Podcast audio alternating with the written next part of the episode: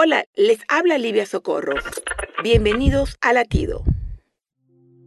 El Salmo 23 del 1 al 4 en una versión muy especial dice, El Señor es mi pastor, tengo todo lo que necesito. En verdes prados me deja descansar, me conduce junto a arroyos tranquilos. Él renueva mis fuerzas, me guía por sendas correctas y así da honra a su nombre. Aun cuando yo pase por valle oscuro, no temeré porque tú estás de mi lado.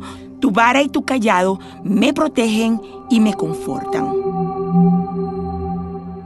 Las peores decisiones se toman en momentos de angustia, donde cualquier salida es buena. Sin embargo, el Señor nos enseña que la mejor solución está en el reposo. Descansar y entrar en el reposo de Dios no significa cruzarse de brazos, significa tener la calma y aprender a escuchar su voz para ser dirigidos.